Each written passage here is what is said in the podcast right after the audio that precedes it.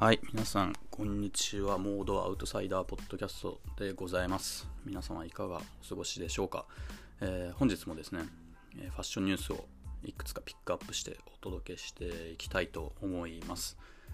それでは、まず一発目なんですが、えー、WWD のアメリカ版、オンライン版からですね、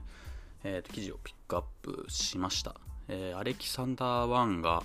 ランウェイショーに復活するそうです。はい。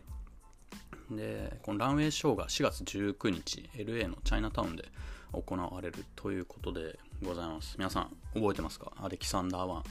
えー、今でも細々というか、まあ、アメリカのメインの百貨店だとか、あとは、えっ、ー、と、東京でも、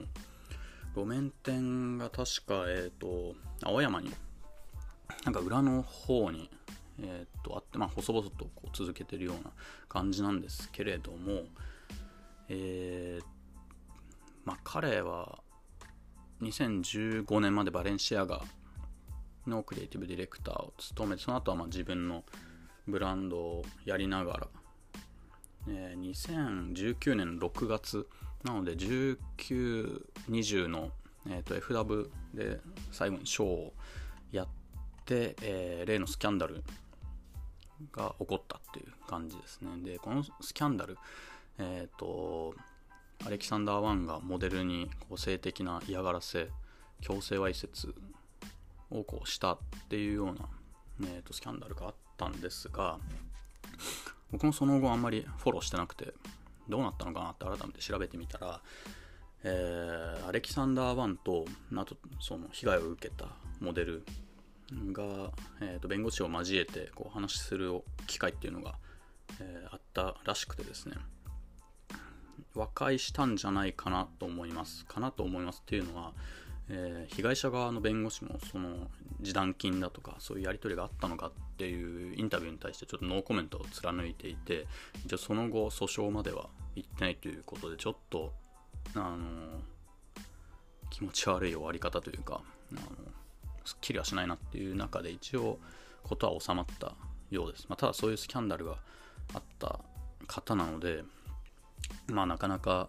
あの大掛かりにビジネスをやっていくっていうのがあのコロナもあってだいぶこう低調になってたんじゃないかなっていう、えー、感じですね。はい。で、この4月19日のショーなので、えっ、ー、と、10日後ぐらいですか？については、まあ、ダイバーシティだとか、まあ、そういうのをセレブレートしますよだと,、えーと、アジア系のアメリカ人の、え、カルチャーだとかそういうのを割と強調しますよっていう感じなのでまあ割と今っぽい方向に舵を切ってきたのかなっていうところですね。はい。最近のブランドだとうん、まあみんなそういうのは打ち出してると思うのであとはアレキサンダー1って多分こうビチビチでなんか黒で割とセクシーなピースが多かったりするんで、まあ、彼がなんだろうなそういうボディポジティブっぽい感じに振るのはちょっと考えにくいなとは思うんですが、えー、楽しみにしておきたいと思います。はい。皆さんもご意見お聞かせいただければと思います。はい。では次、えー、次の記事は、はい、WWD 日本版です、次は。えー、ちょっとタイトル読むと、日本が世界に誇れるラグジュアリーブランド、ジャグジュアリー2022第2回アワード発表、部門賞を獲得した10ブランドとは？ということで、えー、とこれ4月6日なので、えー、と数日前の記事なんですけど、これなんで取り上げようかと思った取り上げようかと思ったかというとラグジュアリーってなんかめちゃめちゃコンセプトとして難しいなと思っていわゆるこうラグジュアリーメゾンとかラグジュアリーブランドって、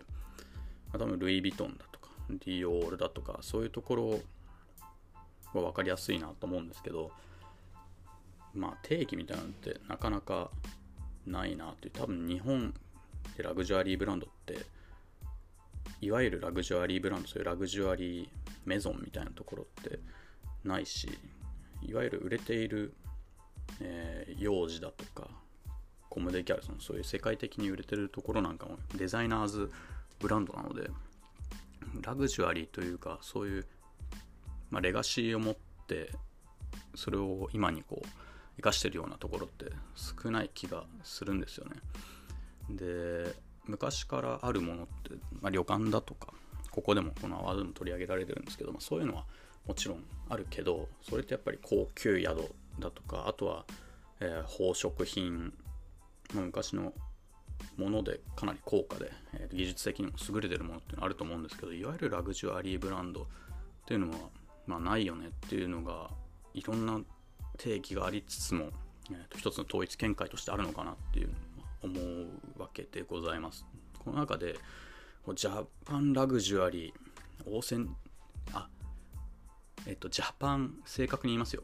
ジャパンオーセンティックジャグジュアリー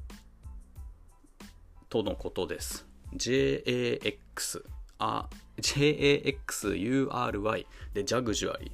ーということでこのアワードはやってるんですけどなんかちょっとこじつけ感がもうあるなみたいな印象があってこれ確か文化庁だとかそういうところが、えーと、講演してるのかな？でいろんな部門がありまして例えばですよ感性の部門。これは CFCL が受賞してます。はい。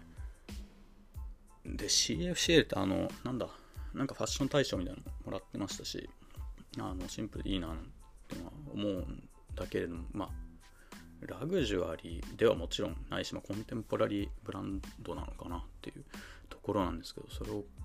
まあ、感性がいいっていう風に、ね、評価してジャグジュアリーっていうことでやってるんですけどうーん、まあ、もちろんここからままずなんだろうな大前提としてそういうラグジュアリーブランドみたいなのを目指すっていうことだったらあの同じような定義で戦わないとダメだし同じ規模で同じ品質でっていうのをやる必要があるんでまず、えー、第2のルイ・ヴィトンみたいなの作るのってすごく難しいし今のは現実的じゃないと思うんですよね。この中でじゃあジャパンのラグジュアリーだってやるのってこう、まあ、ちょっと新しい言葉を作ってなんか盛り上げようっていうぐらいの効果しかないかなって思うのでうん。どうなんだろうかという。今回第2回なんですけど盛り上がってるんですかね。僕はこの記事で初めて知ったのでちょっと何とも言えないんですがはい。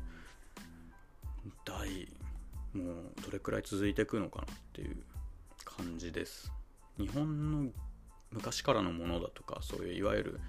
えー、まあ、世界に誇れるジャパン的なものって価値はあると思うんですけどなんだろう。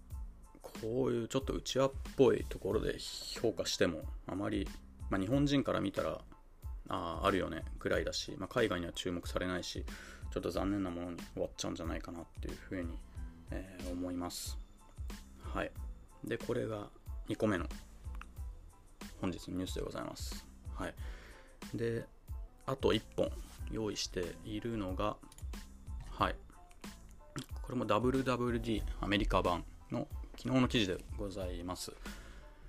えー、ゼニアの決算が出たということで、えーと、まとまっているので、まだ日本の媒体とかは、えー、翻訳のは出してないと思うんですけども、まあ、えー、簡単に触れておこうかなと思います。えー、2021年の年間の決算が出たということで、えー、レベニュー売上がゼニアは27%、えー、2020年と比べて前年比27%増えていますということですね。で、まあ、最最後の、えーと、当期純利益のところは、えー、1億3000万ユーロの損失ということでございます。はい。まず売上なんですけど、まあ、まあまあというところですよね。もちろん2020がひどかったので、それを2桁上回るっていうのは他の、えー、例えば、えー、エルメスだとか、ルイ・ヴィトン、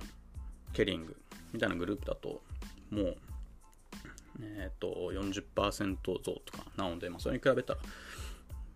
まあ、普通ないしはちょっと低いかなっていう感じですよね。で、ゼニアは特に、えー、スーツが売りなので、まあ、それが、ね、ワークフロムホームとかでなかなか需要が回復しきってない中で、まあ20%っていうところに落ち着いたのかなっていうところですね。で、最後の、えー、純利益のところは、この損失っていうのが、えー、上場に伴う、えー、ゼニア上場しましたね、最近。はい。えー、その上場に伴う費用、ノンキャッシュアカウンティングアイテムということなので、その会計上の、えーと、操作がちょっと入って、えー、そういうものが出たっていうことなので、まあ、事業上あまり、えー、なんかゼニアが売れなくなったとか、そういうことはあのないのかなという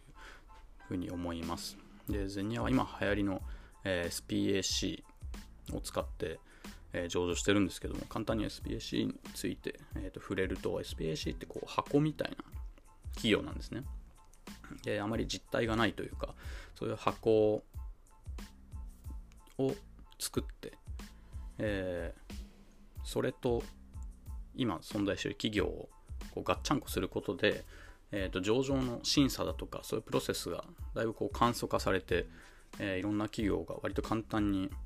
上場できるっていうそういうざっくり言えばそういうスキームでございます。でゼニアも、え、それを使って、え、上場したんですが、え、割とこういう SPAC を使ったところってこう最初の評価が爆上がりしてその後は、ね、バンと落ちて、え投資家損しちゃうっていうことがなかなか多いんですけれども、まあ、ゼニアはもともとレピュテーションもあるので、まあ、そこら辺は割と,、えーとダメージ少ないのかなっていうところでちなみに日本でもこういう SPAC を使った上場っていうのは検討は東証がしてると思うんですけども、まあ、なかなか前に進んでおらずアメリカでも、えー、と規制論とかがあったりするのでまあ日本での実現はどうなのかなっていう感じでございます。はい、でゼニア側のコメントとしては、えー、まあ今後はスーツが復活するとあとはそういうメイドトゥーメジャーいわゆるオーダーメイドですよね。そこの需要まだまだ増えてくるっていうことで、まあ、当たり前ですが強気でございます。でゼニアが、そうだ、ゼニアが、えー、と持ってるトム・ブラウン、トム・ブラウン2018年に、えー、買ってるんですが、まあ、トム・ブラウンは47%、えー、売上高が前年比47%増えてるので、まあ、ファッションブランドらしいというか、ハイブランドらしいえー、戻し方をしてるなっていう印象を受けました。はい。ということで、えー、本日は3本お送りしたのですが、いかがだったでしょうか。えー、このようなニュースを取り上げてほしいとか、そういうご意見があれば、えどんどんコメント等いただければと思います。はい。それではまた明日ファッションニュースをお届けしたいと思います。ありがとうございました。